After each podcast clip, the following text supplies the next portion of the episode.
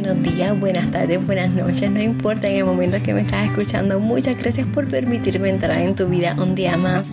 Este es el programa de Creciendo como Madres, Padres e Hijos, el podcast de una familia moderna. En este programa queremos promover una maternidad y paternidad saludable y responsable. Somos madres y padres aprendiendo a ser precisamente madres y padres y aprendiendo a romper con paradigmas. Nuestra manera de criar es nuestra manera de cambiar el mundo. Mi nombre es Lexa Caterina Malave García, soy su anfitriona en este programa. Soy educadora en lactancia, educadora certificada en disciplinas positivas y preescolares, también Encouragement Consultant y mediadora de conflictos. Me gustaría que busques en Facebook y en Instagram como Creciendo como Madres y Padres y también en la web como vidaconsajorines.com. Recuerda dejarnos una valoración en iTunes si tú consideras que este programa ha sido de valor para ti. Compártelo con tus familiares y amigos y darnos una valoración. Esto permitirá que otras personas puedan encontrar nuestro programa. Y déjanos tu comentario. Tu comentario es clave fundamental para nosotros. Esto nos ayudará a saber qué temas te interesan y cuáles son nuestras oportunidades para aprender y crecer. Recuerda que el objetivo fundamental de Creciendo como Madres, Padres e Hijos es proveerle a los padres y cuidadores de hoy con herramientas para que puedan conectarse a sus hijos y compartir experiencias que todos los padres vivimos, enseñando que no estamos solos en esto y que todos estamos pasando por las mismas situaciones. Y ahora, ¿qué tal si comenzamos? Hoy tenemos a Víctor Arroyo de Daddy Jangueo. Y agradecemos a Víctor por su tiempo y por estar aquí y decir que decir presente al podcast. Así que gracias, Víctor. ¿Y cómo estás? ¿Cómo, cómo has pasado el día de hoy? A la orden, estoy súper bien, ya tú sabes, mucho trabajo. Y nada, pero contento y por fin, ¿verdad? Se dio ya el podcast de este que tanto que estuvimos ahí, que si no era uno era el otro, pero ya, ya estamos aquí ready para hablar. Pues como tú dijiste, es vida de padres, así que eso pasa. Así mismo es. Pues, Víctor, quería preguntarte porque me estuvo bien curioso el nombre de Daddy Jangueo, así que quería, esa es la primera pregunta, ¿qué significa Daddy Jangueo y cómo surge Daddy Jangueo? Pues mira, para el 2015, este, yo empecé a usar el hashtag. ¿Cómo lo creé? Pues yo sé que ese tiempo estaba, se hablaba mucho de que sí, ah, que si vamos a hanguear, que si vamos a hanguear por aquí, que si vamos a hanguear para allá. Como que para ese año fue que la palabra comenzó a coger más auge. Y yo decía, pues como yo me, yo salía mucho con las nenas, pues yo decía, pues yo hangueo con mis hijas. Y de ahí, pues entonces sale como que, fíjate, pues yo soy un, papá hangueador.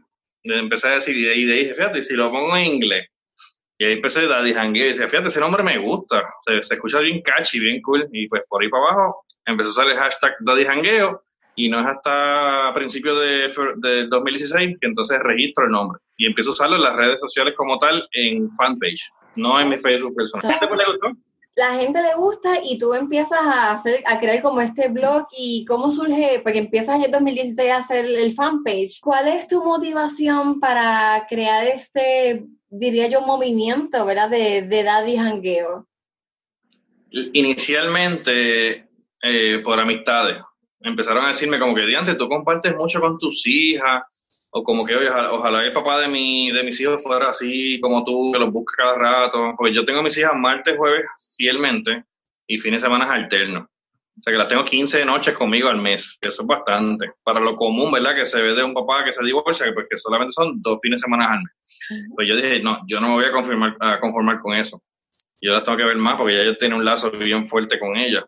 No fue una amiga, después mi pareja, entonces como que todos me decían, oye, si el papá de mis hijos fuera como tú dices, fíjate, y si yo empiezo a publicar a, como a dejarle saber lo bien que se pasa a janguear con los hijos, a compartir con los hijos, que se pasa brutal. Así como se comparte con los panas, así que como se comparte con la amiga, con las parejas, o sea que se pasan, son diferentes tipos de jangueo. Y por ahí arranqué, empecé a decir como que creé el eslogan de búscalos más, cuídalos más, ámalos más. Ese es el eslogan del movimiento. Búscalos más, cuídalos más, ámalos más. Eh, y de ahí para adelante arranqué con el movimiento haciendo publicaciones diarias ya llevo tres años y medio más o menos subiendo contenido diario. excepto por el tiempo del huracán María, que hubo poca señal, pues hubo unos días. Pero fuera de ahí, pues ya esto es mi rutina, mi pasión, ¿verdad? Y lo hago automático. Wow, qué bueno. ¿Y cuál es la respuesta de los padres? ¿Cómo te han recibido los, los papás con, con esta inspiración, ¿verdad? Tuya.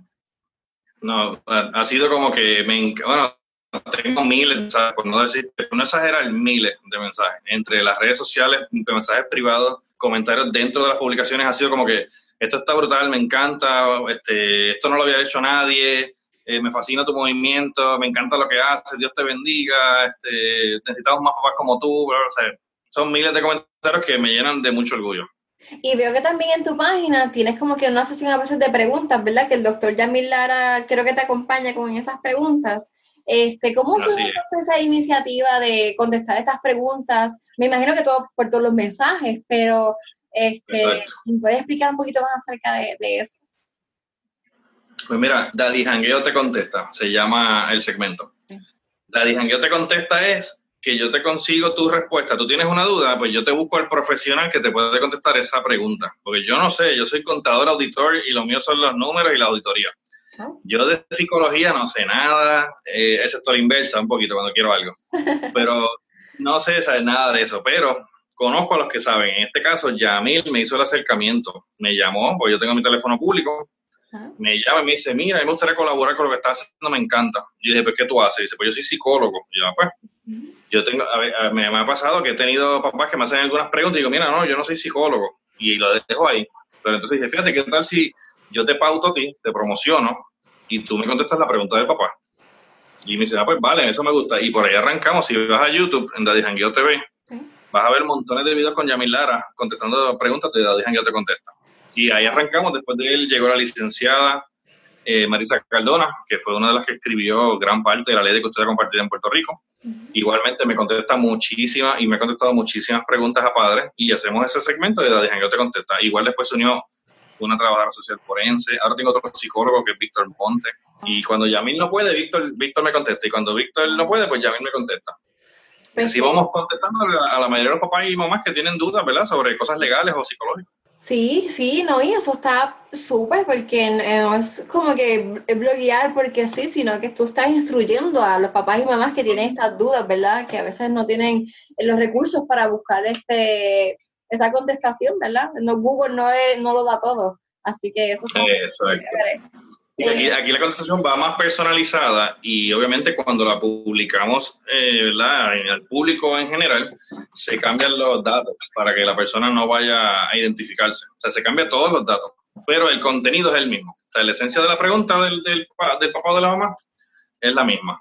Quería preguntarte, Víctor, ¿cómo cambió la paternidad tu vida? Sé que tienes tres niñas. Esa es una pregunta, ¿verdad?, que le hice a los papás que entrevisté en junio y quería preguntarte a ti también, ¿cómo cambió tu vida? Pues mira, yo desde que tuve mi primera hija siempre la deseé, o sea, siempre deseaba ser como mi papá y fui papá a los 24 años eh, y quería ser papá de una niña, o sea, como que en mi casa éramos todos varones y qué sé qué, y pues quería una nena, me llega, entonces en ese caso, en ese tiempo mamá trabajaba de noche, entonces ¿qué pasa? Yo, la, yo salía de mi trabajo diurno a las 5 de la tarde y la buscaba el cuido.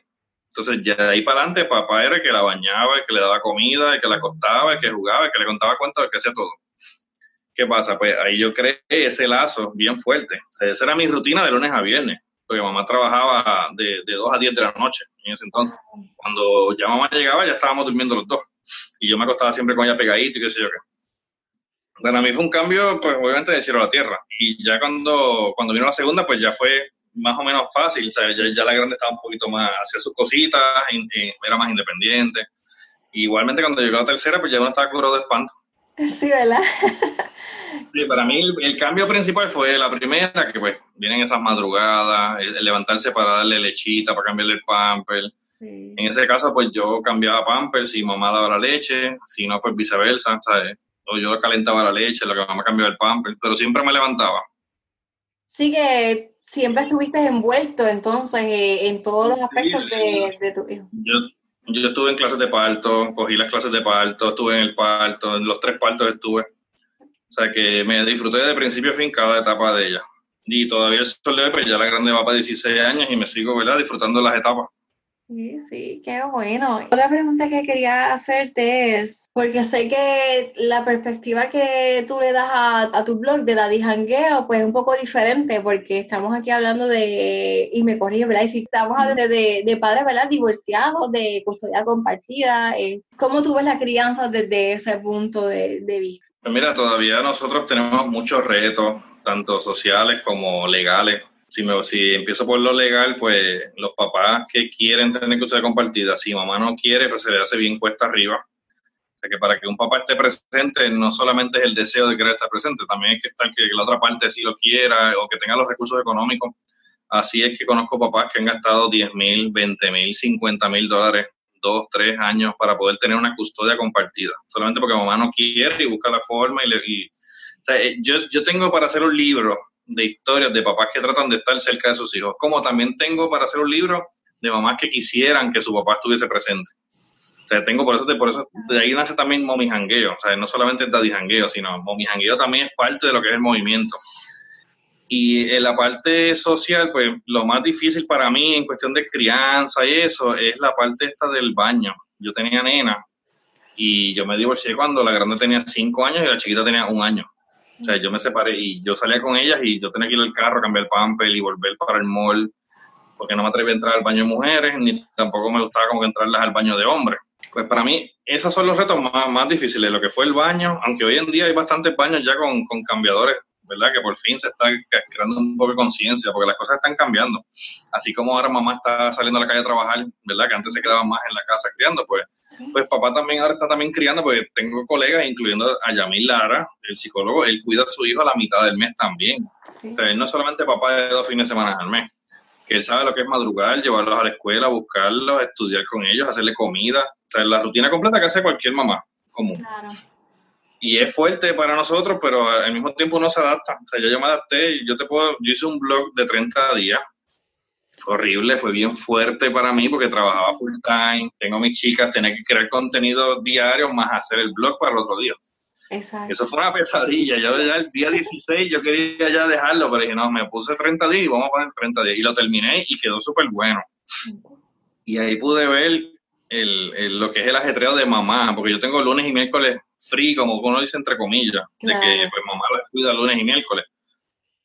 Y yo digo, wow, las madres que están full time con los hijos y este ajetreo de vida todos los días debe ser súper fuerte. Y, y, puedo entender a veces la frustración de las madres o, el, o, el, o, el, coraje que a veces les da, o, porque no tienen respiro, o sea, no tienen break. Yo sí tengo break. Yo llego un miércoles a la casa y me, me puedo tirar en el sofá a descansar. Claro. Pero todo, si fuese todos los días, pues todos los días hay que llegar a cocinar, hay que llegar a estudiar, hay que llegar a bañar, esto y lo otro. Y entiendo que, o sea, yo entiendo lo que las mujeres ahora, ¿verdad? Este, pueden pasar. Todavía no ha pasado full time, pero no me imagino. O sea, ya me pongo ahora en el zapato de las momis y ahora digo, mira, yo las entiendo y si ustedes pierden la cabeza de vez en cuando, ya sé por qué. Sí, que entonces te ha creado un poco de empatía también, esto de la custodia compartida. Y así reclamo también a los papás que casi no buscan a sus hijos.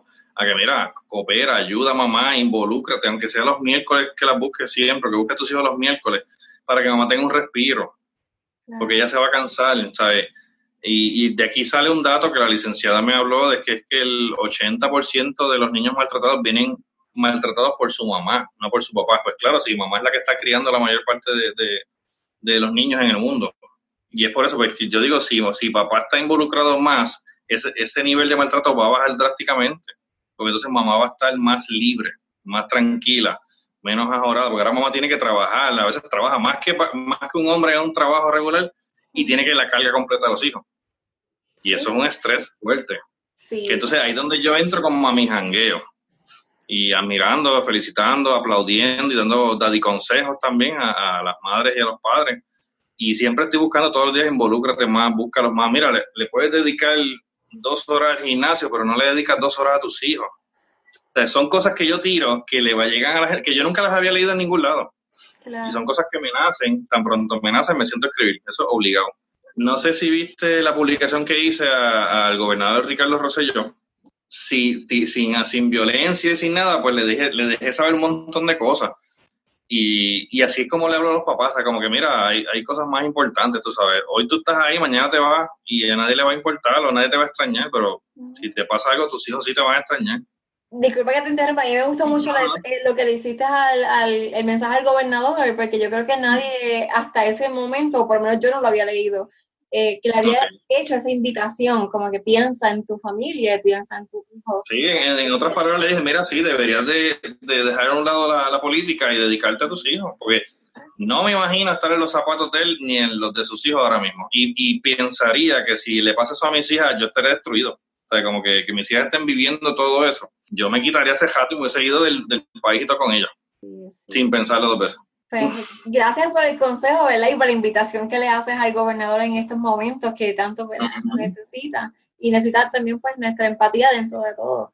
Este, también quería preguntar lo de Mommy Jangueo. ¿Cómo nació y cómo las madres este, lo han recibido, ese apoyo tuyo? Tan pronto, es que las mujeres me pelearon rápido, déjame decirte, en las redes sociales. Ah, ¿y nosotras qué? ¿Y nosotras qué? Y yo, pues, ustedes también son las momis jangueadoras y por ahí arrancamos. Y ahora, hace tiempito, le estoy dedicando los miércoles de momi jangueo. O sea, se usa siempre el hashtag miércoles de momi y todas las publicaciones de los miércoles van dirigidas a las madres solamente, exclusivamente. Eh, obviamente yo necesito a las madres dentro del movimiento porque tengo muchísimas madres que quieren alejar a papá a, toda costa porque por la forma en que se dejaron, posiblemente fue por, ¿verdad? por infidelidad o por maltrato, entonces no quieren saber de la, del papá. Entonces ahí es donde yo entro eh, a intervenir diciendo, mamá, la relación de pareja es una cosa, y la relación de padre-hijo e es otra. O sea, a lo mejor contigo como pareja fue fatal, pero a lo mejor como padre es bueno. Y a tu hijo y a tu hija le hace falta a su papá. O sea, que tiene que sacar una cosa de otra. Y por ahí empieza, mira, una momi jangueadora es esto, una momi jangueadora no habla mal de papá, una momi jangueadora no, no, o sea, no está detrás de, papá pidiéndole amor para sus hijos. O sea, tú sigues dándolo tu parte, tú cumples con tu parte, que después ellos van a crecer y, y la vida se va a encargar también de poner a papá en su sitio y los niños no son bobos, ellos saben quién está y quién no está. Y le, hablo mucho refuerzo y ha sido bien receptivo porque también tenemos muchas momis que se casaron con este nuevo papá que está pasando por un infierno en un tribunal. Entonces sufren de cerca, no son sus hijos, pero están viendo a su pareja sufrir por sus hijos. Y ahí es donde entra Momi a dar este consejo, a dar este apoyo. Y, igual las madrastras, también les dedico posa a las madrastras, a los padrastros, que son las madres de corazón, no de, no de sangre. Sí, yo le llamo la, bonus mom, como que la mamá bono. En vez de un step mom, como que no, tú no estás reemplazando a nadie. Es bonus mom. Lo escuché en, Estados Unidos. Eso está chévere. Sí, eh, porque en mi caso me pasa, yo tengo mi, mi nena mayor eh, de mi matrimonio anterior y yo pues le dije bonus mom y ella le dice mamá, no dice mamá a las dos. Así que a veces las personas no saben que ella está hablando de su madrastra porque ella dice mamá, igual.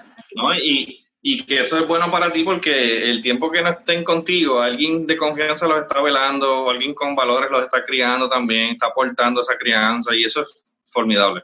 Sí, sí, quería preguntarte, ¿cómo tú ves esto de la custodia compartida? Eh, ¿Nos hace falta todavía mucho por, por legislar, por este, enseñarle a la sociedad lo que, ¿verdad? Porque el divorcio si la gente lo llega a ver, le está moviendo la cabeza que sí, que sí, que sí.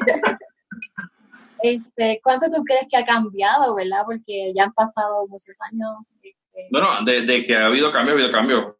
10 o 15 años atrás eso de custodia no existía. Eso era, y aunque todavía hay, hay mucho, muchas situaciones en los tribunales donde, por ejemplo, te voy a hablar rapidito un paréntesis. En mi caso, cuando mi abogada estaba tratando de explicarle a la jueza de cómo era que nos íbamos a dividir los días, de que papá iba a estar martes y jueves, mamá iba a estar lunes y miércoles y fin de semana alterno, la jueza decía, sí, pero, ajá, ¿y cuánto le va a pagar de pensión? Dice, bueno, ellos tienen que... Sí, todo es como que papá es dinero. Entonces, dice, su señoría, ellos van a tener los hijos en la misma mitad del mes y cada uno tiene que ocuparse de los gastos del menor la mitad del mes y se van a dividir de la niña mayor, papá va a cubrir los gastos, y de la niña menor, mamá va a cubrir los gastos mensuales. Cuando estén con mamá, mamá cubre sus gastos, cuando estén con papá, papá tiene que cubrir los gastos. Ok, sí, pero la jueza decía, sí, pues, sí, pero ¿cuánto va a pagarle el de pensión? No entiendo.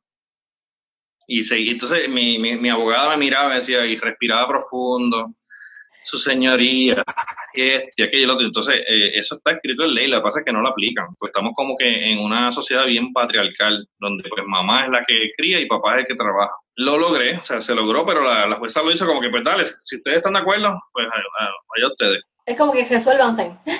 Exacto. Sí, pues, ok. Y le preguntaba al abogado de, de ella, ¿está seguro que eso es lo que quieren? Y yo, bueno, sí, porque ya habían hablado entre abogados habían hablado y se había entendido que sí.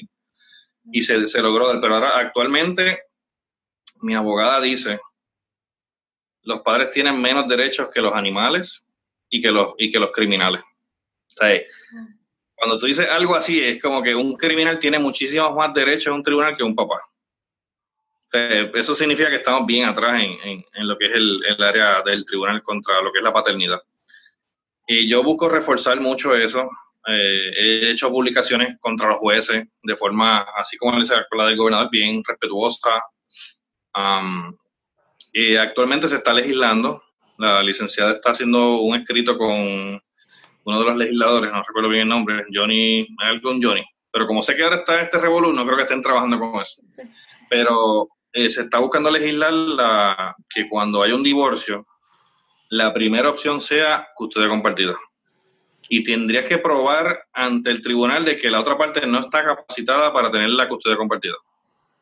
O sea que esa va a ser, si eso se logra probar, se acaba un montón de guerras de cantazo, del saque inclusive sabrá si muchas relaciones se salvan también, porque dice, pues como nos tenemos que dividir, pues no, vamos, vamos a intentarlo, o sea, o qué sé yo. Pues eso es lo que se está buscando.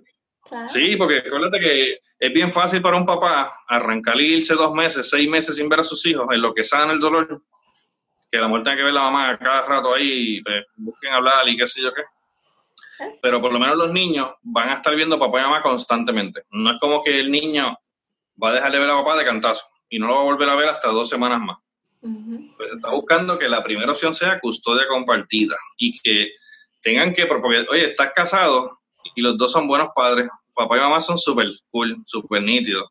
Se divorcian, ah, no, ya él no sirve, él no sabe criar, él no puede tenerle a, a, mí. O sea, como que se sabe que, oye, si los dos están, pues los dos pueden, están capacitados. Tienes que probarme que no puedes para entonces darle la custodia a uno de los dos.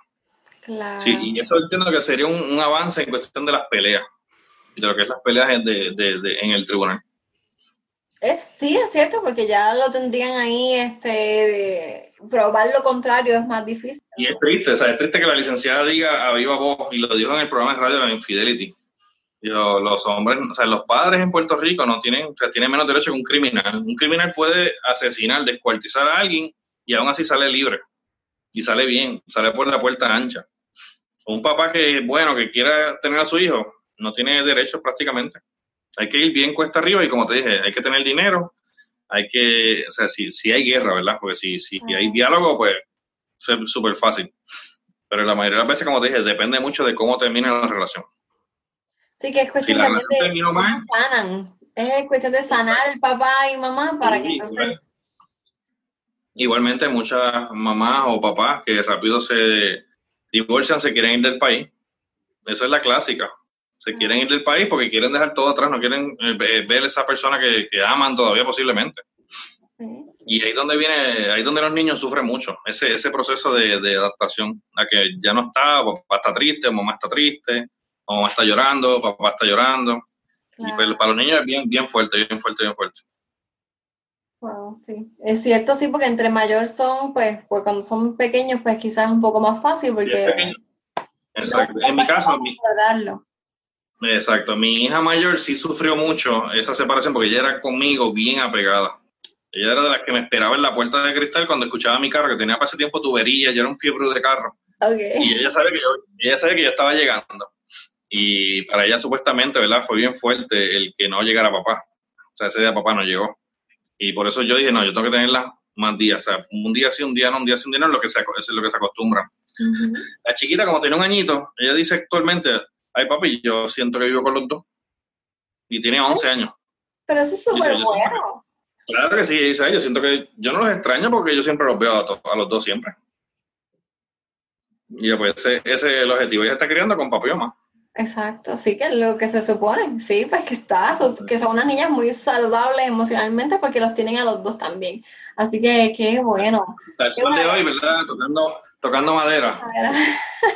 Este, sí, son eh, psicológicamente, emocionalmente están muy bien y académicamente son alto honor. Ah, pues mira qué bueno, pues felicidades. Claro, estudian con mamá, estudian con papá, ¿sabes? Lo que no, lo que no sepa mamá lo sabe papá, lo que no sabe papá lo sabe mamá, y pues tienen más, más ventaja. Sí, sí, qué bueno, qué bueno. Me, encanta esa iniciativa tuya este, de, de, ayudar a los papás, ¿verdad? Que estamos, que pasamos en algún momento por ese proceso o que están pasando por ese proceso, porque lo que te iba a preguntar ahorita es, ¿te hubiese gustado tener este tipo de consejos cuando tú te divorciaste hace años atrás? ¿Sabes? viéndolo desde ese punto de vista, dice como que lo hago porque lo necesité. En su momento yo Sí, me hubiese gustado como acudir a alguien, pero yo me enfoqué tanto en, en tenerla, o sea, como que yo necesito verla, necesito verla, necesito verla, que como que me olvidé de, todos los demás problemas. O sea, yo solamente pensaba en estar presente, en, que mis hijas no sufrieran mi ausencia. Y, y sí, ahora sí me hubiese gustado crear esto antes, porque una vez fui a una reunión de, de, de Toastmasters, que son los que dan charlas, hablan así en público, y uno de los muchachos que tenía como 29 años me dice, me miró a la cara fijamente y me dice, ¿por qué Daddy Jangueo no existió 29 años atrás? Wow. Y, a mí, se me llegó, pero diante, eso fue una puñalada al corazón porque él se la guardó los ojos cuando me estaba diciendo eso. O sea, ¿por qué Daddy Jangueo no existía 29 años atrás? Para que mi papá hubiese visto lo que tú publicas y no nos hubiese abandonado. Y para mí eso fue bien, bien fuerte. Decía, pero hermano, nada, pero esta hora iba, a quedarse y yo sé que esto es un legado que va a seguir por ahí para abajo y vamos a, o sea, lo que queremos es crear una presión social también donde este papá o esta mamá que está haciendo las cosas mal, ¿verdad? Pues se sienta como que, mira, alguien te está diciendo que eso está mal. O mira, te, estás viendo publicaciones al azar de que eso que tú estás haciendo le hace daño a tus hijos. Recapacita, reflexiona, cambia. Y, y lo he logrado. O sea, tengo videos en YouTube hay dos videitos de papás reencontrándose con sus hijos. Después de varios meses, en un caso fue que mamá alejó a las nenas y en otro caso fue que papá se alejó. Y ambos dijeron que gracias al movimiento, a las cosas que yo publico y eso, pues le hicieron como que recapacitar. Uno me dijo que sintió una bofetada cuando, lo, cuando leyó un escrito mío y eso lo hizo buscar a sus hijos. Y me lo grabó y me lo envió. Y yo como que el pecho infladísimo porque ese es el fin de la Jangueo. O que unir más padres con hijos y más madres con hijos. Estás sembrando la semilla y estás germinando algo y eso es lo importante. Qué y a veces me escribió en privado, me escribió en privado, mira, me acabaste de cambiar la vida. Y tuve un caso de alguien que estaba, que me dijo, ay, ¿cómo da jangueos de la cárcel? O sea, alguien de, la cárcel me escribe, ¿cómo da jangueos de la cárcel? Y yo, pues mira, no sé. Eh, y hace poco, hace varios meses, pues tuve la oportunidad de ir a una cárcel en Bayamón y dar una charla de cómo da jangueos desde la cárcel y allí compartimos con los hijos. Eso está todo documentado, lo puedes buscar en la página de Facebook. Lo voy a buscar. Para marzo, si no me equivoco, abril de este año. Estuve por ahí y fue una experiencia brutal. Los papás querían que volviera y les dije, pues, cuando me inviten volvemos. Es lo que me limita mucho, obviamente, es mi trabajo. Yo trabajo full time en el CRIM de 8 a 4 y media.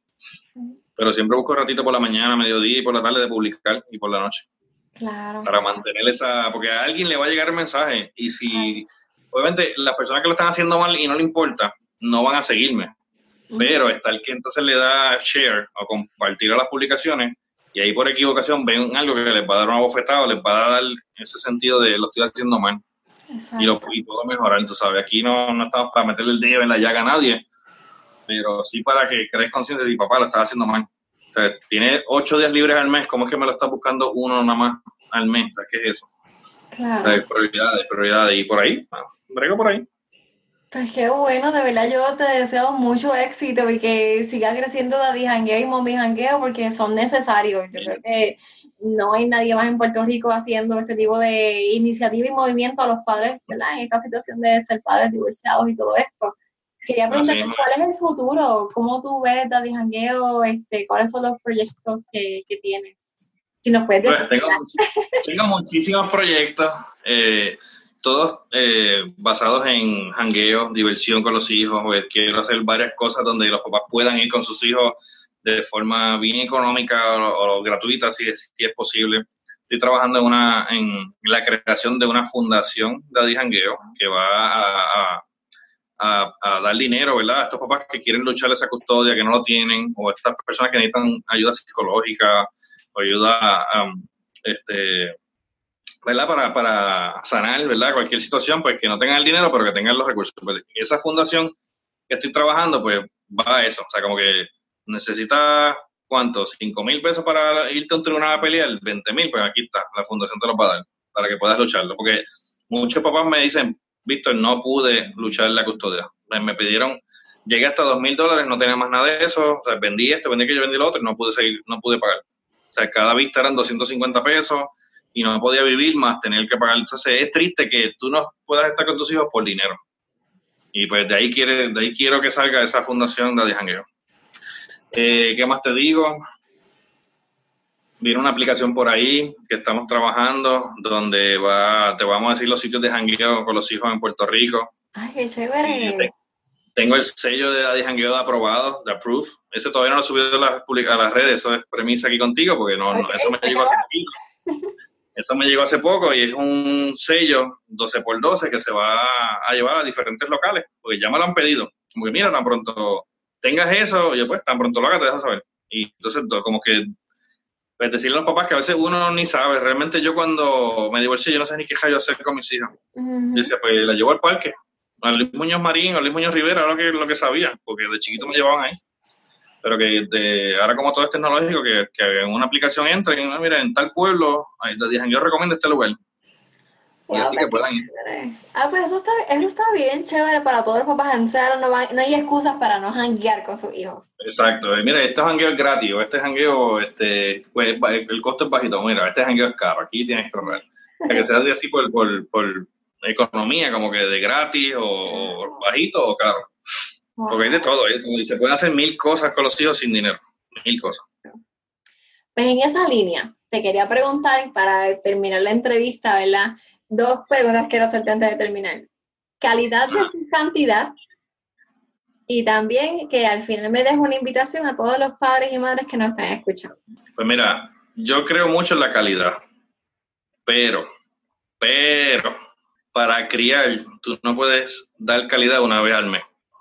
O sea, tú para criar tú tienes que estar, tú tienes que dar una gran cantidad de tiempo y dentro de esa gran cantidad de tiempo sacar un poco de calidad. O sea, con que tú te sientes con tus hijos 15 minutos a hablar con ellos, cómo te fue en la escuela, qué te gusta jugar, o vente, vamos a jugar un ratito Nintendo, o bueno, vente, vamos a jugar con las muñecas. O sea, con que yo diga, yo papá diga, no, yo los busco un fin de semana al mes, pero les doy una calidad brutal, pues sí, eso está nítido. Pero la crianza no es de dos días al mes.